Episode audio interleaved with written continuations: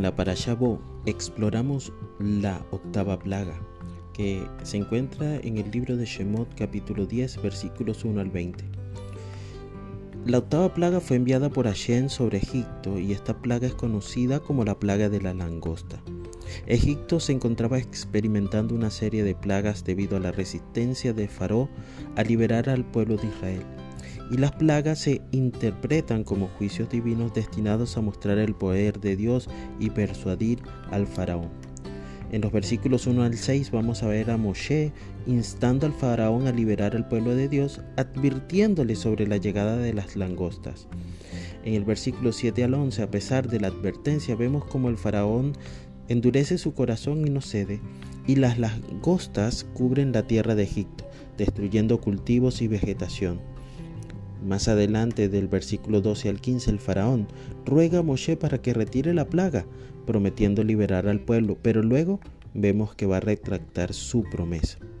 Las plagas representan esa manifestación del poder divino y la intervención divina en la historia. La obstinación del faraón simboliza, por supuesto, la resistencia humana a someterse a la voluntad de Dios. Y esta plaga de la de, langostas ilustra la devastación que puede resultar de la desobediencia y el rechazo a Dios. Se pueden explorar algunos comentarios de eruditos judíos y fuentes hebreas para obtener perspectivas adicionales sobre el significado simbólico de las langostas. Algunas citas del Talmud y otras fuentes rabínicas pueden enriquecer la comprensión de estos detalles y la interpretación de la plaga.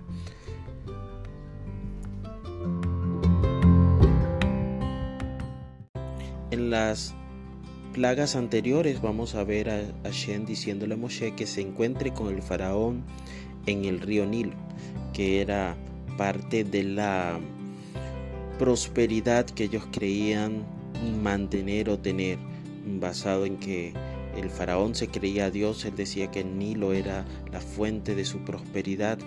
Hashem tuvo algunas plagas allí para recordarle ciertos aspectos de que el agua, la tierra, estaban bajo el control y el dominio total de Dios. Pero ahora vamos a ver que Hashem envía a Moshe, ¿verdad?, a buscar al faraón en medio de su grandeza. Lo envía al palacio.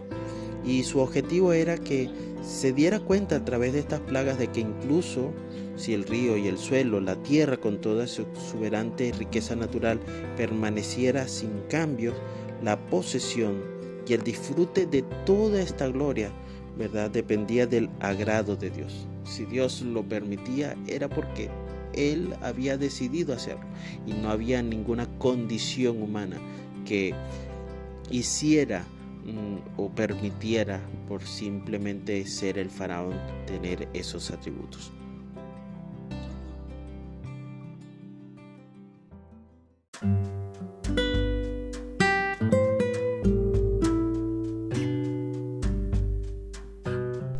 La Torá en el versículo 2 del capítulo 10 nos dice lo siguiente, vamos a leer el 1 también. Entonces Adonai dijo a Moshe, ve al faraón, porque yo he endurecido su corazón y el de sus cortesanos para poder mostrar entre ellos estas mis señales y para que puedas contar a oídos de tu hijo y del hijo de tu hijo cómo me burlé de los egipcios y cómo hice mis señales entre ellos para que sepáis que yo soy Adonai. Y simplemente no era solamente decir o hablar, sino traer algo a la conciencia de alguien de tal manera de que puede penetrar a través del oído hasta el corazón. Es decir, buscando una forma de reflexionar, de sentir, de vivir, de tratar de ponerse en el lugar del pueblo de Israel. Me refiero a las, a las futuras generaciones, de manera de que ellos puedan también sentir esa experiencia de tener un Dios que te escucha, de que te guía, de que te saca del problema y te lleva a una tierra prometida. Y no es una acción simple, no es una sola acción, sino una serie de acciones o actividades de desarrollo para que esto pueda lograr crear un patrón en tu vida. Es decir, la repetición que por mucho tiempo fue de boca en boca y que funcionó para los antiguos, eh, el antiguo pueblo de Israel, porque generación tras generación se transmitía esto y si bien es cierto que algunos aceptaban, asimilaban o tenían un valor especial o veían con, con, cuán valioso había sido eh, que Hashem los hubiera sacado de Egipto, para otros por supuesto esto no es eh, no era suficiente, lo podemos ver hoy en día. Pero una regla general de hombre a hombre practicar todo esto, ¿sí? Y, ver y escuchar a, a, decir como me mostré eh, en una serie continua de hechos, es decir, las plagas, mostré mi poder, mi grandeza allí en Egipto, ¿sí? Y en consecuencia, el yugo que ellos tenían sobre el pueblo de Israel no significó más una carga apremiante, sino más bien un medio por el cual eh, Hashem impuso sobre el pueblo de Egipto su poder. Eh, mm, incluso si Egipto no aprendió nada de ello, para nosotros fue un entrenamiento para que podamos justificar el conocimiento de Hashem y ha servido a través de la historia con el holocausto, con lo que ocurre en Hamas, contra Hamas, es decir, con todas las veces que se han levantado, nosotros podemos transmitir el conocimiento de que estamos aferrados a un Dios real que nos ha seleccionado como pueblo.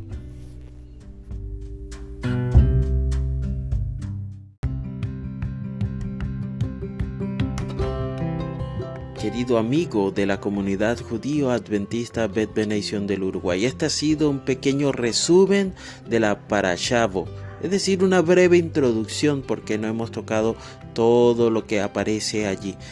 Esta semana estaremos compartiendo contigo breves detalles que nos permitirán profundizar en el estudio de la paracha.